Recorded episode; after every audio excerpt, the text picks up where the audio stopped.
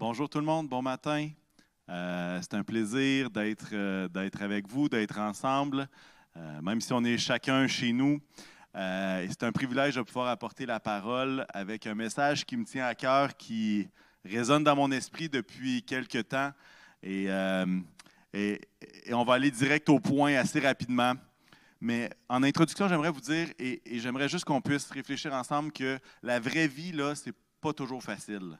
la vraie vie comporte des ennemis, des circonstances, des saisons troubles.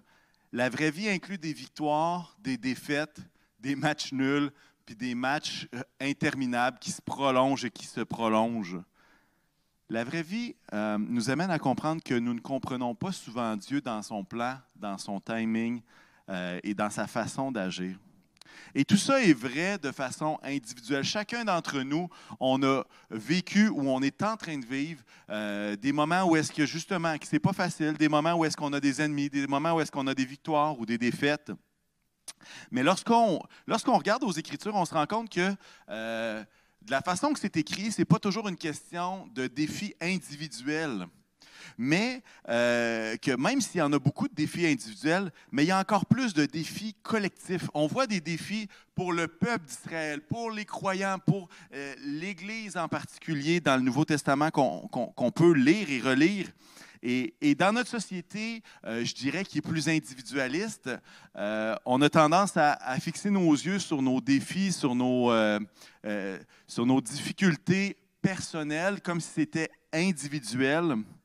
Euh, mais quand on regarde au contexte l'époque à laquelle ça a été écrit, euh, la Bible, ce qu'on comprend, c'est qu'à ce moment-là, la société était beaucoup plus collective. Et moi, ce matin, je veux nous parler de, de défis, je veux nous parler de difficultés qui sont plus au niveau collectif et non pas juste au niveau individuel.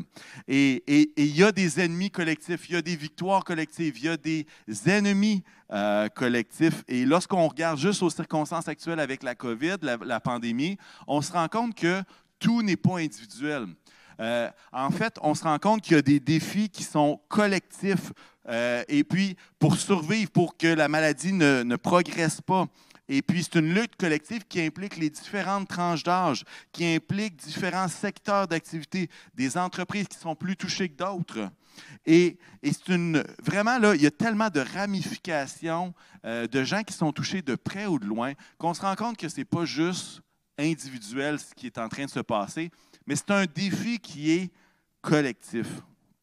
Et dans cette pandémie, je crois que nos actions individuelles doivent avoir une visée collective, doivent avoir une, euh, une portée où est-ce qu'on ne pense pas juste à nous, mais on pense au collectif. Et ça, ça nous dérange. Ça nous dérange dans la culture dans, dans laquelle on baigne, dans l'environnement dans lequel nous sommes.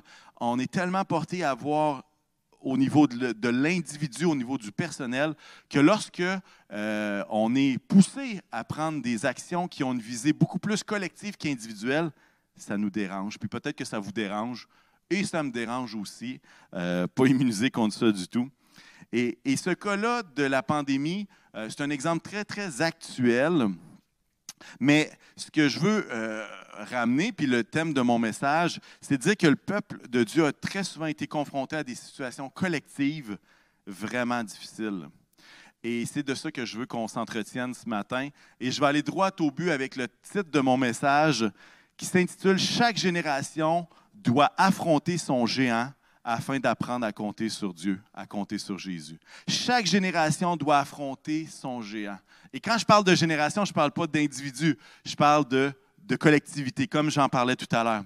Et il n'y a pas de raccourci. Chaque génération doit affronter son géant. Chaque génération doit faire face à un mur qui est plus grand que lui. Chaque génération doit se battre pour entrer dans le repos de Dieu. Et je veux faire un survol ce matin de quelques récits, de quelques histoires. Certaines sont plus connues que d'autres. Et, ensemble, je veux qu'on puisse comprendre que faire face à un géant, ce n'est pas quelque chose, c'est pas une exception, dans le sens que ce n'est pas quelque chose d'inhabituel, mais que faire face à un géant, à une situation qui nous dépasse, c'est une des façons que Dieu utilise afin qu'on puisse compter sur lui et expérimenter sa fidélité c'est une opportunité. Le géant est une opportunité déguisée en géant. c'est une opportunité de grandir. qui ressemble à un géant, qui ressemble à un mur, qui ressemble à euh, une difficulté, un combat. Alors, on va prier ensemble et ensuite de ça, on va plonger dans euh, quelques, quelques récits et on va survoler ça. Je pense qu'on va avoir un bon temps ce matin. Seigneur Jésus, merci parce que tu es toujours fidèle. Merci parce que tu es avec nous. Merci Seigneur parce que lorsqu'on ouvre ta parole, on peut découvrir des trésors, on peut découvrir euh, une direction pour nos vies, on peut découvrir des, leçons qui nous encouragent à continuer d'avancer, à persévérer avec courage. Et Seigneur, je veux te prier ce matin que tu puisses bénir chacun et que peut-être que certains d'entre nous euh, vivent et, voient des, situations qui sont comme des géants devant eux. Et Seigneur Jésus, je veux te prier que tu puisses nous donner à chacun du courage, Seigneur, de ne pas fuir, mais au contraire, de croire que derrière ce géant, il y a une opportunité que toi tu places pour que ton peuple puisse grandir. Alors Seigneur, fais de nous des instruments de bénédiction et que nos cœurs puissent être réceptifs ce matin. Et euh, je te le demande dans le nom de Jésus. Amen. Amen. Pour tous ceux qui sont familiers avec la Bible, quand je parle de géant, habituellement, euh, on pense à quelqu'un, on pense à, un certain dénommé Goliath. Goliath faisait plus de 9 pieds de hauteur. Là, vous me regardez, vous dites, ah, toi, tu es grand d'habitude, je mesure 6 pieds 4. Alors, ajoute à peu près 3 pieds, un petit peu moins que 3 pieds, puis tu as Goliath. ça fait quand même. Euh, ça fait quand même pas mal grand. Et, et c'était littéralement un géant. Et ce qui se passe, c'est que euh, je veux qu'on regarde cette histoire-là et, on ne la regardera pas en détail, mais je veux qu'on comprenne c'est quoi le contexte avant, puis quel a été le délai avant la victoire. Dans ce cas-ci, ce qu'on va apprendre à travers les textes, c'est que le géant Goliath lance un défi au peuple et dire Hey, amenez-moi un combattant, et puis on va, on va se, se, battre, et le gagnant va être le maître de l'autre peuple. Euh, et, ça, ça dure pendant 40 jours. 40 jours où le peuple, à toutes les fois que ce géant de neuf pieds-là s'avance et euh, provoque le défi, eux, ils sont dans la crainte, ils s'enfuient, ils sont dans la peur. Et euh, on peut lire quelques chapitres avant cette histoire-là. C'était quoi le rapport de force entre les Philistins, le peuple de Goliath, et le peuple d'Israël? Donc, on le voit dans 1 Samuel 13, verset 5. Ça va dire, euh, et, notre histoire est dans le chapitre 17, fait on comprend qu'il y a une proximité qui est là. Les Philistins se rassemblèrent pour combattre Israël. Ils avaient 30 000 chars et 6 000 cavaliers, et ils formaient un peuple innombrable, comme le sable qui est au bord de la mer.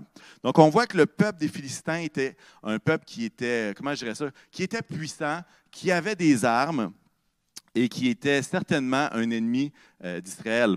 On regarde quelques versets plus loin, au, chapitre toujours 1 Samuel 13, mais euh, au verset 19. Et là, on voit le rapport de force dans les armes. Ça dit, on ne trouvait aucun forgeron dans tout le pays d'Israël, car les Philistins s'étaient dit, empêchons les Hébreux de fabriquer des épées ou des lances.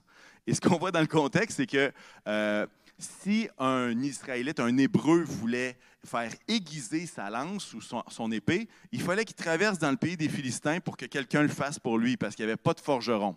Fait que là, imaginez une armée qui n'a pas d'épée ou qui ne sont pas aiguisés, s'il y en avait une avec eux. Euh, il, y a quelque chose qui cloche dans le rapport de force. Maintenant, Saül devient roi. Et puis là, ce qu'on voit dans le chapitre 14, c'est qu'il y a quelque chose, Dieu est en train de faire quelque chose. Dieu est en train euh, d'amener une forme de délivrance à son peuple. Et ce n'est pas une victoire complète, mais dans 1 Samuel 14, 47, ça va dire Après avoir pris possession de la royauté sur Israël, le roi Saül fit de tous côtés la guerre à tous ses ennemis, aux Moabites, aux Ammonites, aux Édomites, aux rois de Tsoba et aux Philistins. Et partout où il se tournait, il était vainqueur. Donc là, ce qu'on voit, c'est que le. Comment je dirais ça? Il y a, comme un, un espoir qui renaît il y a comme quelque chose qui est en train de se passer. Et Saül ne devient pas le maître de ces peuples-là, mais il fait juste. Euh, comment il se défait un peu de, l'oppression qu'il pouvait y avoir de ces peuples-là. Et euh, comme je disais tout à l'heure, on arrive au moment où est-ce que Goliath, il y a les deux armées qui sont d'un côté et l'autre, et Goliath s'avance dans le milieu et lance le défi aux euh, Israélites. Et voici ce que ça dit dans 1 Samuel 17, versets 10 et 11. Le Philistin dit encore, je jette aujourd'hui un défi à l'armée d'Israël. Donnez-moi un homme pour que nous nous battions ensemble. En entendant ces paroles du Philistin, Saül, le roi, et tout Israël furent effrayés et remplis de peur. Et, lorsque je, je, lis cette histoire, lorsque je vois cette histoire-là, et que je comprends que Saül commençait à avoir des victoires un peu autour de lui, il y avait des belles choses qui se passaient, et tout d'un coup, qu'est-ce qui arrive? Un géant qui se dresse, un gars de neuf pieds. Imaginez ça, un gars de neuf pieds euh, qui est équipé, et puis là, j'ai pas les, toutes les. On peut lire à quel point sa lance était pesante, à quel point son armure n'était pas portable parce qu'il n'était était pas juste grand. Euh, des fois, il y a des joueurs de basket qui sont très grands, mais ils sont gros comme ça. Lui, il était, il, était shapé aussi. C'était un vrai guerrier. Mais ce qui se passe, c'est que là, il y a, de l'espoir qui arrive, et là, tout d'un coup, paf, le géant arrive et personne ne sait comment réagir. À cette époque-là, c'était fréquent qu'on pouvait faire un combat un contre un. Pourquoi? Pour éviter des lourdes pertes de soldats. Donc, euh, euh, le, défi de, Goliath, ce n'est pas lui qui a inventé ça. C'était quelque chose qui se faisait à cette époque-là. Qui sera l'esclave de l'autre? Hein, euh, des fois, on utilise cette expression anglophone-là, un do or die. C'est tout ou rien. C'est un moment qui est critique. Et puis, ce qu'on apprend, c'est que l'objet de la délivrance de ce géant-là, c'est un jeune homme qui n'est pas si vieux que ça, qui n'est pas si grand que ça, et qui utilise une fronde et un caillou poli. Et c'est avec cet outil-là que le géant va tomber. Et comment est-ce que David, ce jeune berger, s'est ramassé sur le champ de bataille? En fait, probablement qu'il n'était même pas Euh, quand les recruteurs passaient, ils voyaient David, ils disaient Ah non, lui, il ne peut, pas, peut pas faire partie de l'armée. Je pense qu'il n'est pas assez grand, il n'est pas assez ci, il n'est pas assez ça. La seule façon que David a été sur le champ de bataille pour entendre ce défi-là, c'est que son père l'a envoyé pour prendre des nouvelles de ses frères aînés. Puis c'est à ce moment-là que David entend les paroles du, euh, géant et qui va justement dire Hey, ça n'a pas d'allure, ça, moi je vais y aller. Et là, tout le monde est comme Quoi, toi, tu vas y aller? Et puis, ce qui se passe, c'est que David, avec une seule pierre, va finir par faire tomber ce géant-là. On voit cette histoire-là, on dit c'est génial, merci Seigneur, c'est si beau. Mais il faut comprendre que pendant 40 jours, euh, toute l'armée et le roi étaient complètement pétrifiés dans la peur. Ils ne savaient pas quoi faire, ils ne savaient pas comment réagir, mais ils étaient là devant un géant de neuf pieds. Je pense à une autre histoire, une autre histoire qui nous semble un peu, pas invraisemblable, mais qui nous semble euh, euh, hors de l'ordinaire, c'est l'histoire du mur de Jéricho. Imaginez, il y a un peuple qui fait 40 ans dans le désert. En fait, la génération qui avait vu la sortie d'Égypte, les signes en Égypte qui ont fait en sorte qu'ils sont sortis, était toute morte au désert. Et là, le peuple entre dans une saison nouvelle. En fait, la ville de Jéricho est la première ville qu'ils ont attaquée euh, pour la, conquête du pays promis. Et, euh, ce qu'on peut lire euh, dans Josué 6, et là je veux vous parler un peu du contexte, comment que le peuple se sentait et, qu'est-ce qui se passait. Dans Josué 6, 1, ça va dire Jéricho était fermé, barricadé devant les Israélites, personne n'en sortait et personne n'y entrait. Alors là, ce qu'on voit, c'est que la ville a été complètement ils se sont retranchés. Ils disent là, essayez de rentrer, vous ne serez pas capable. Ce que les historiens nous racontent, c'est que la muraille faisait 7 mètres de haut à certains endroits. Ça, 7 mètres de haut, c'est 23 pieds de haut. Fait que c'est plus que deux Goliaths mis un par-dessus l'autre, OK? Et puis, en largeur, la muraille pouvait faire jusqu'à 6 mètres de large, 20 pieds de largeur de mur et de muraille. Et ça, c'est quelque chose qui était pour l'époque, quelque chose qui était complètement impressionnant. Et quand, euh, on recule 40 ans plus tôt, Moïse va envoyer des espions pour espionner le, pays de Canaan. Et voici euh, une partie de leur rapport dans Nombre 13, versets 25 et verset 28. On va dire, ils furent de retour de l'exploration du pays, et ça c'est le pays de Canaan qui incluait Jéricho, au bout de 40 jours.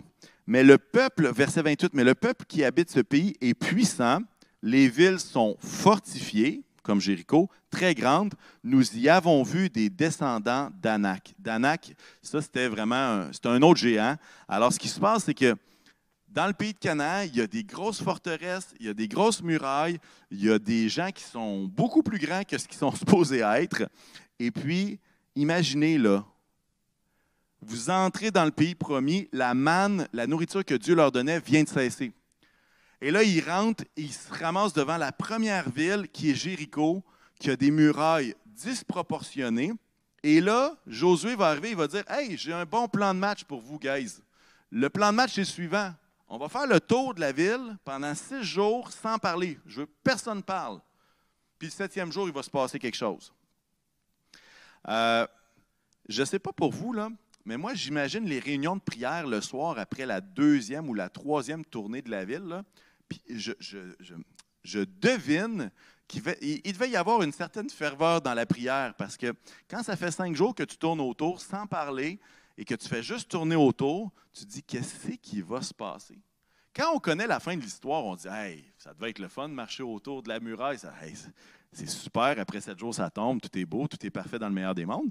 Mais quand on est dedans, puis qu'on le mur est immense, 20 pieds de haut, 23 pieds de haut, 20 pieds de large, là, tu te dis hey, comment est-ce que ce mur-là peut descendre? Comment est-ce que quelque chose d'aussi massif peut s'effondrer? Imaginez qu'après 40 ans dans le désert, tu arrives et, Dieu te promet que tu vas entrer dans le pays promis. Et tu dis, Waouh, je suis en train de vivre un genre de délivrance, je suis en train de vivre, enfin, on n'est plus dans le désert. Un peu comme tantôt Goliath, hein? le roi Saül fait des expéditions. Hey, on, est, on a un espoir, il y a comme un, un espoir de victoire qui s'en vient, puis bang, il y a un géant. Mais c'est exactement la même chose ici. Ils sortent de 40 ans dans le désert et là, il arrive, il y a de l'excitation, ils passent le Jourdain. Dieu fait assécher le Jourdain et ils passent à pied sec dans le Jourdain et il arrive, bang, un mur de 23 pieds d'eau. Quel a été l'objet de délivrance? Par quelle, façon Dieu euh, les a libérés? Ben, ce qu'on apprend, c'est que c'était une marche puis des trompettes. Et c'est tout. Et, le mur, ce qu'on apprend, c'est que le mur s'est effondré après, au septième jour de marche. L'ancienne génération avait vu le peuple sortir d'Égypte. Cette génération-là a vu les murailles tomber. Chaque génération doit affronter son géant afin d'apprendre à compter sur Jésus, sur Dieu. Je parle d'un troisième récit et ça va être un condensé. C'est le livre des juges. Tout de suite après la génération de Josué qui a entre autres, euh, conquérir euh, Jéricho. Ce qu'on voit, c'est que les générations après Josué, il y a un pattern qui est là. Il y a comme une, tendance lourde qui s'observe. Et puis, on va lire juste Juge 2, verset 8 et le verset 12. Ça va dire Josué, euh, fils de Nun, serviteur de l'Éternel, mourut à l'âge de 110 ans. Ils abandonnèrent l'Éternel, le Dieu de leurs ancêtres, celui qui les avait fait sortir d'Égypte, et ils suivirent d'autres dieux pris parmi les dieux des peuples qui les entouraient. Alors, ce qui se passe, c'est qu'il y a quelque chose de... Josué va conquérir une bonne partie de la terre promise, mais la génération d'après, qu'est-ce qui se passe? Il s'éloigne. Et quand il s'éloigne, euh, dans Deutéronome, dans la loi, c'était très, très clair. Si tu abandonnes l'Éternel, il va arriver des choses que tu ne veux pas qu'il arrive. Et c'est exactement ça qui se passe. C'est intégral. Et ce qu'on voit, puis là, je vous fais un condensé, OK?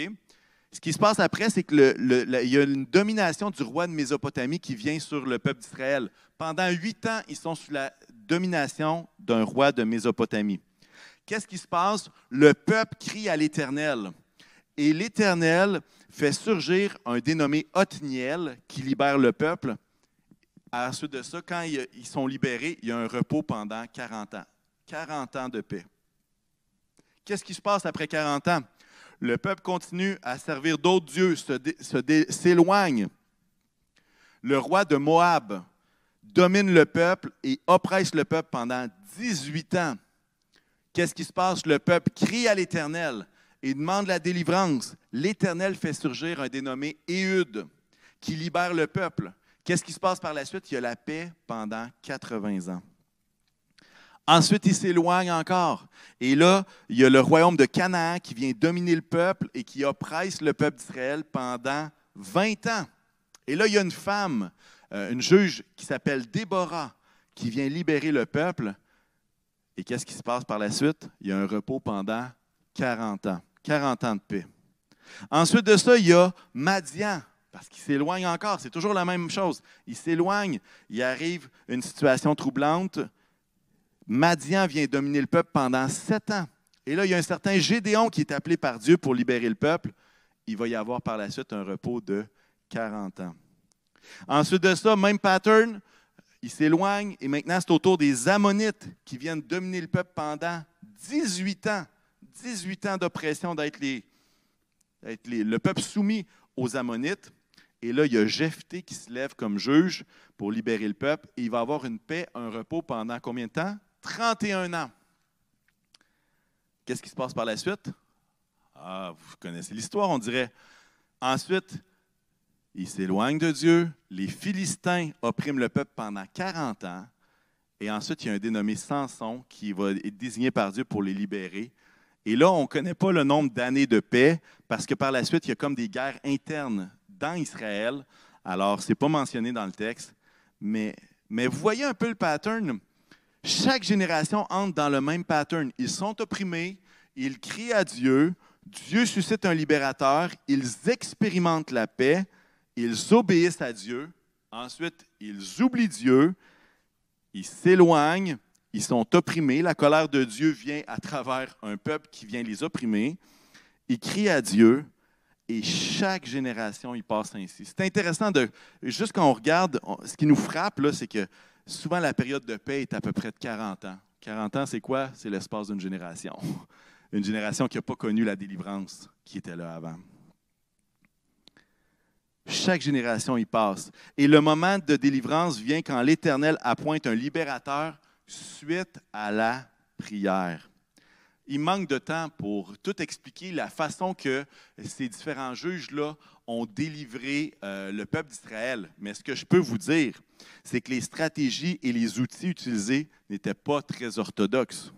On parle d'une épée cachée par un gaucher. On parle d'une femme qui tue un dirigeant avec un pieu dans la tempe. On parle de torches et de trompettes pour battre des centaines de milliers de personnes qui se tuent eux-mêmes. On parle même de Dieu a utilisé un accent régional, un peuple qui n'était pas capable de prononcer une lettre de la bonne façon et ça a été un moyen de délivrance. Et Dieu a utilisé un homme aux yeux crevés, doté d'une force surhumaine, pour les libérer des Philistins.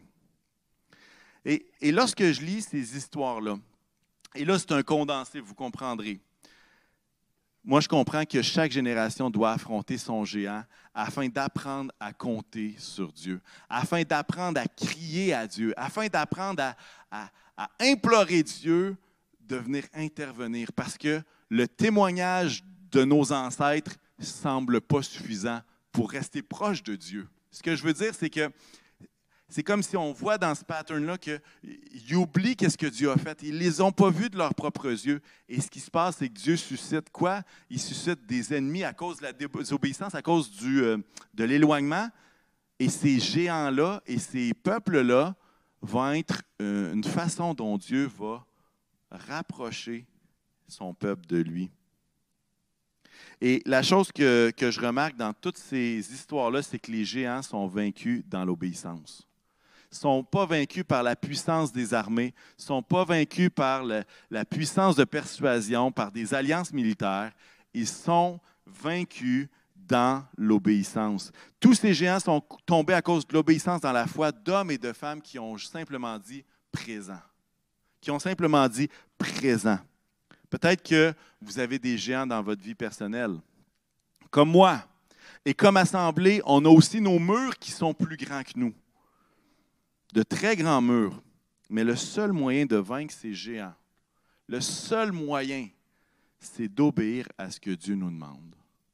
C'est d'obéir à la direction que Dieu nous demande. Et là, on dit, ouais, mais comment est-ce qu'on fait pour savoir qu'est-ce que Dieu nous demande? C'est une excellente question. On ne peut pas parler d'obéissance si on ne recherche pas la volonté de Dieu, si nous ne prions pas pour recevoir cette direction divine-là, si nous n'ouvrons pas les Écritures pour connaître ce que Dieu demande de nous. Devant les géants qui sont devant nous, que faisons-nous pour connaître comment est-ce qu'on peut obéir? Peut-être je peux vous donner quelques pistes. Peut-être un temps à part pour prier. Peut-être un jeûne et prière. Peut-être une prière avec un ami. Un temps où est-ce que, euh, justement, on, se met à l'écoute de Dieu. Où est-ce que, tu sais, parfois on voit la prière comme étant juste, euh, c'est nous autres qui vont voir le ciel. Mais il y a des moments aussi pour zipper, hein, pour euh, fermer le zipper, puis juste se mettre dans un mode, qu'est-ce que Dieu veut nous dire? Qu'est-ce que l'Esprit est en train de nous dire? On ne peut pas parler d'obéissance si on ne recherche pas quelle est la direction de Dieu.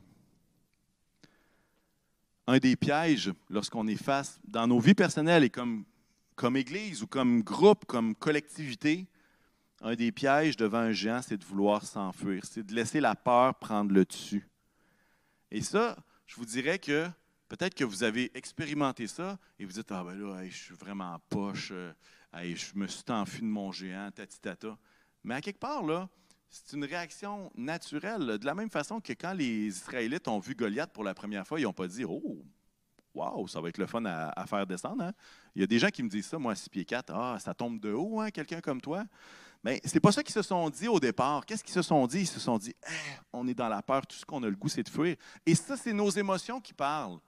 Et franchement, nos émotions nous parlent et nous font réaliser qu'il y a un danger. Les émotions, ce n'est pas négatif. Au contraire, cette peur-là nous allume, hey, il y a un danger à quelque part. Maintenant, qu'est-ce qu'on fait avec ce danger-là? Ben, est-ce que justement, devant ce géant-là, on, fuit ou finalement, on comprend qu'il faut faire appel à Dieu?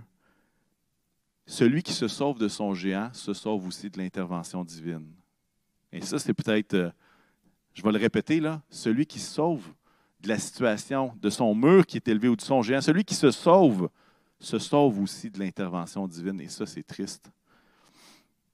Ça me fait penser à cette illustration que j'ai déjà donnée il y a de ça quelques années. Si vous vous en rappelez, ben, tant mieux, vous allez connaître le punch. Mais c'est l'histoire d'une euh, jeune policière qui commençait son service et qui, euh, et que, bref, est affectée avec un vélo sur une piste cyclable. Et puis, elle a tout son uniforme, a sa matraque. 5 pieds 2, 100 livres mouillés, OK, avec quand même un peu de muscle. Et puis là, ce qui se passe, c'est qu'il est à une intersection, il y a un, gros camion qui arrive et qui fait du tapage, euh, qui se met à, quasiment vouloir rouler sur les vélos qui sont là. Alors, la jeune policière commence à, siffler pour dire au gars Regarde, viens-t'en, tu vas, avoir ton ticket. Le gars sort du camion, tatoué de la tête aux orteils, baraqué, un peu moins que Goliath, mais le gars arrive et, clairement s'en va, euh, va intimider la, la, jeune policière qui est là. Et là, on voit ce rapport de force-là, puis on se dit Qu'est-ce qu'elle va faire Pas de fusil, matraque seulement. Alors, devant cette situation-là, qu'est-ce qu'elle a comme choix? Parce que franchement, la personne qui est devant elle est plus forte, est plus grande, est plus intimidante qu'elle-même. en fait, j'aimerais vous dire que la puissance de la policière ne repose pas dans la force de ses bras, mais repose sur une petite arme très simple, un CB. Qu'est-ce que ça veut dire? C'est qu'à travers le CB qu'elle a, elle est capable d'appeler quoi? Elle est capable de demander de l'aide. Elle est capable de demander aux policiers de la Ville de Québec de venir intervenir. Et ce qu'ils vont leur dire dans le CB, c'est probablement hey, reste proche, regarde sa plaque, on s'en vient t'aider. Et, la meilleure façon qu'elle va pouvoir intervenir, et là, je ne suis pas un policier, puis je ne suis pas un spécialiste des interventions policières, croyez-moi, s'il y a des policiers dans la salle, soyez pas insultés, là, je fais juste imaginer, OK? Mais en fait, que la personne qui va être au bout du CB, qu'est-ce qu'elle va dire? Elle va dire des choses comme ça.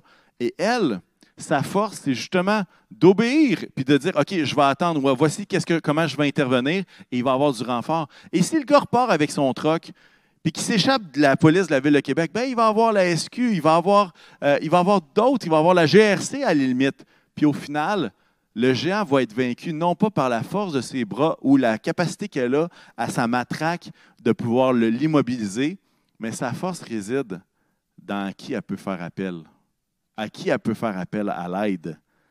Et c'est la même chose de notre côté. Parfois, on essaie de se battre contre les géants, alors que nos moyens ne sont pas ce que Dieu nous demande de faire.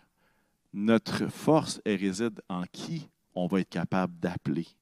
Chaque génération doit faire face, doit affronter son géant afin d'apprendre à compter sur Dieu et d'apprendre à dépendre de lui.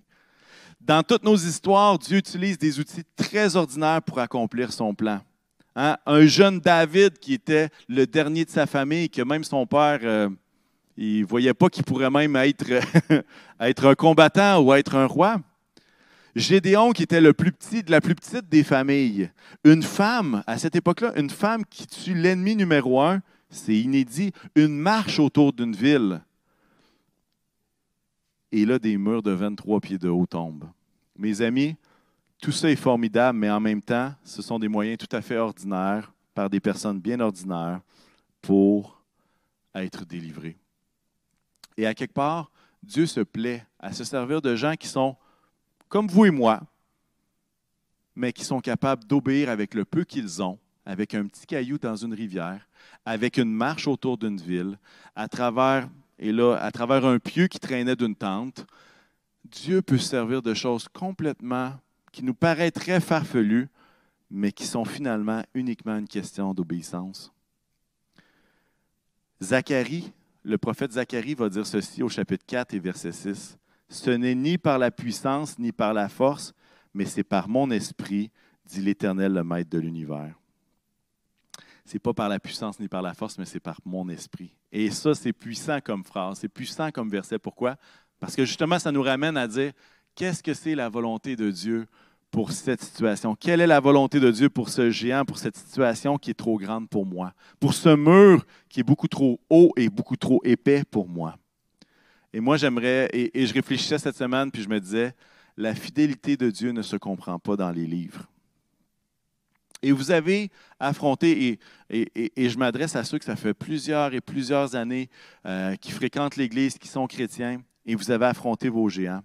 Et probablement que les situations dans lesquelles vous vous êtes trouvés font en sorte que vous êtes attaché à Dieu parce que vous avez expérimenté sa fidélité dans des circonstances qui n'étaient vraiment pas évidentes.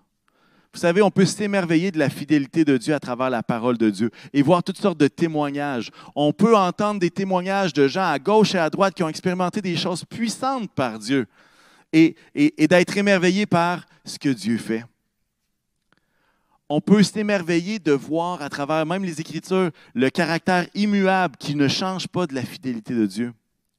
Mais en tout cas, au stade où est-ce que j'en suis présentement dans ce que je comprends, J'estime que c'est lorsqu'on expérimente sa fidélité qu'on peut vraiment comprendre combien large, haute, profonde et longue est sa fidélité.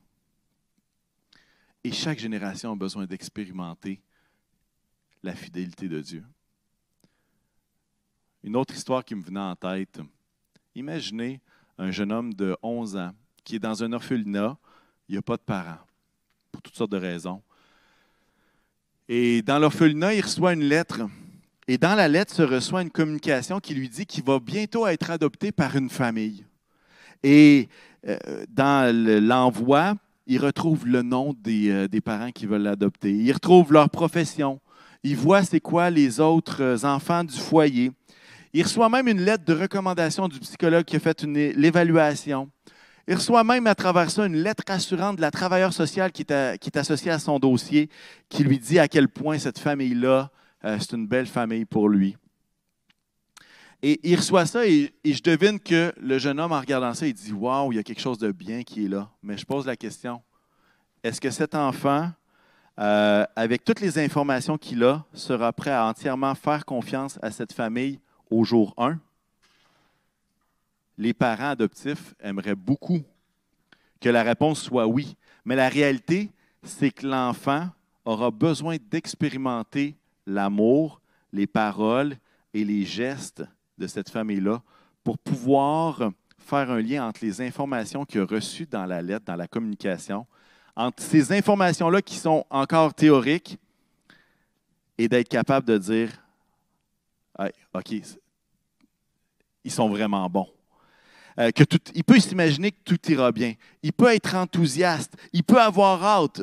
Mais il ne pourra pas faire confiance avant de l'avoir expérimenté réellement. Et je pense que ça, ça traduit bien ce que j'essaie de dire au niveau de la foi. Cela tombe bien parce que avec Dieu, Dieu ne nous demande jamais l'obéissance avant la bénédiction. La croix est venue avant la demande d'obéissance. La grâce de Dieu précède quelconque action de notre part. Et Dieu se révèle et nous attire à lui avant même qu'on pense à lui. Ce que je veux dire, c'est que la fidélité de Dieu s'expérimente. Et même si on bombardait la prochaine génération de témoignages, ce qui est vraiment excellent, ils auront tout de même besoin d'affronter un géant où ils apprendront à faire appel à Dieu. Comme je le disais au départ, la vraie vie est remplie de grands défis. Et même comme assemblée, si on fait juste reculer de quelques années, on se rend compte qu'on a, vécu toutes sortes de défis. Et peut-être même comme un peu Jéricho et comme Goliath. On a vécu plein de choses et là, on voit l'espoir renaître et peut-être qu'il y aura d'autres géants devant nous. Et ça, ce n'est pas étranger à la vie chrétienne normale. Ce n'est pas quelque chose d'exceptionnel, comme si c'était jamais arrivé. Mais Dieu change tout géant en occasion d'apprendre, en occasion de grandir, en occasion de dépendre sur lui. Pour ma part, en Dieu, en lui, je crois qu'il peut changer le mal en bien. En lui, je crois qu'il a toute la force de faire tomber les géants. En lui, je crois qu'il est souverain et que son plan n'est pas tombé à l'eau. Au contraire, il demeure en contrôle. Chaque génération a besoin de l'expérimenter pour soi-même. Chaque génération a besoin d'affronter son géant afin d'apprendre à compter sur Jésus. Et là, ce que je suis en train de dire, je ne suis pas en train de dire ce matin, OK, tu es fort, tu es capable, tu vas l'abattre ton géant, sois courageux, tu vas l'avoir. Ce n'est pas ça que je suis en train de dire du tout. Ce que je suis en train de dire, c'est quoi? Je dis, lui il est fort, lui il est capable, Dieu est capable, Dieu va l'abattre en se servant de l'obéissance de nos vies, en se servant de plein de personnes qui peuvent sembler ordinaires, qui peuvent se sentir pas en dehors du lot, mais une personne qui obéit à la direction de Dieu a un impact puissant dans le royaume de Dieu, même si ce n'est pas des exploits extraordinaires, parce que l'obéissance vaut mieux que les sacrifices je veux conclure ce matin. Les géants sont vaincus dans l'obéissance. Dieu utilise des moyens ordinaires dans l'accomplissement de son plan. Et la fidélité de Dieu ne se comprend pas dans les livres. Au contraire, elle s'expérimente. Et chaque génération a besoin de l'expérimenter. Alors, ce que je veux qu'on retienne ce matin, c'est dire, hey, avoir un géant en face de soi, c'est rien de surprenant. Parce que derrière chaque géant, en fait, la bonté de Dieu et euh, comment je dirais ça, c'est une opportunité déguisée en géant. C'est une opportunité de grandir qui est déguisée en mur de 23 pieds d'eau. C'est une opportunité déguisée en l'oppression d'un peuple pour que toute une génération puisse savoir que Dieu est vivant, que Dieu est réel et qu'il agit encore aujourd'hui. Alors, on va faire un petit chant ensemble et ensuite on va prier et terminer cette réunion. Alors, laissez-moi quelques instants pour m'installer.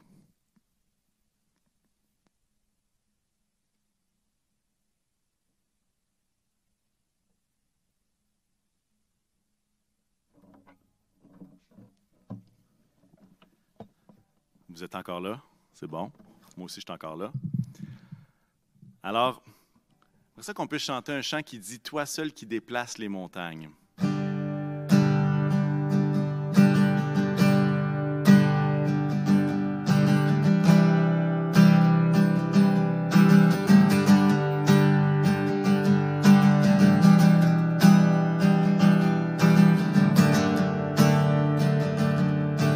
Toi seul qui déplaces les montagnes, tu es le puissant sauveur, le tout-puissant sauveur. À jamais tu accordes la vie Toi seul as vaincu la mort. Tu as vaincu la mort.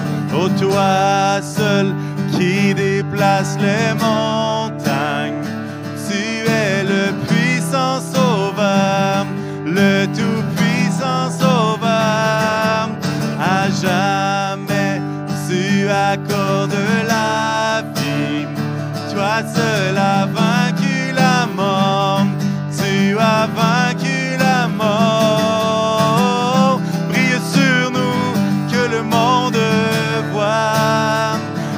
chantons pour la gloire de notre grand roi.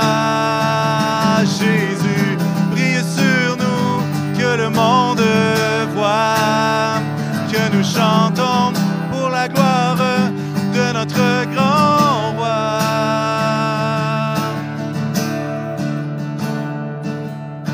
Toi seul qui déplace les montagnes, sauveur, le tout-puissant sauveur. À jamais, tu accordes la vie. Toi seul as vaincu la mort. Tu as vaincu la mort. Tu as vaincu la mort. Tu as vaincu la mort. Tu as vaincu la mort.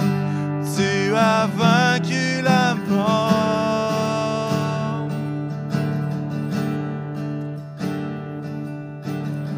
Seigneur, je veux te prier pour chacune des personnes qui écoutent cette vidéo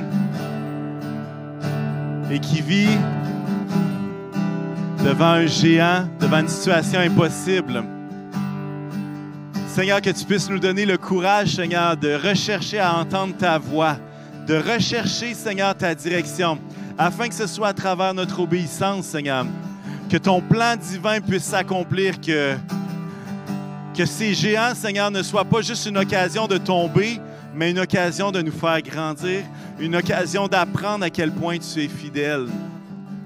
Seigneur, que toutes les générations puissent apprendre, puissent comprendre, puissent expérimenter ta fidélité. Seigneur, aide-nous comme assemblée, Seigneur, non pas uniquement dans nos géants individuels, Seigneur, mais dans nos géants collectifs, Seigneur, à s'appuyer, à compter sur toi. Seigneur, nous donnerons à toi la gloire, Seigneur, parce que c'est toi qui nous délivres, c'est toi qui agis, c'est toi qui fais toute la différence. Alors, sois béni, Seigneur, ce matin. Sois béni dans chacune des familles. Alléluia, dans le nom de Jésus.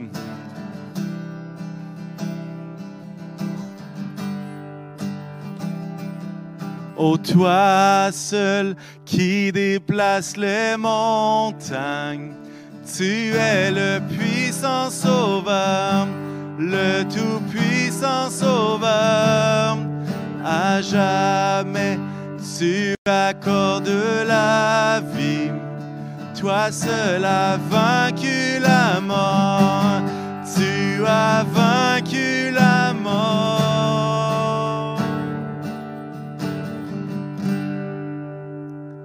Passez une belle semaine tout le monde. Que Dieu vous bénisse. Et puis, euh, au plaisir de se voir très bientôt. Bye bye.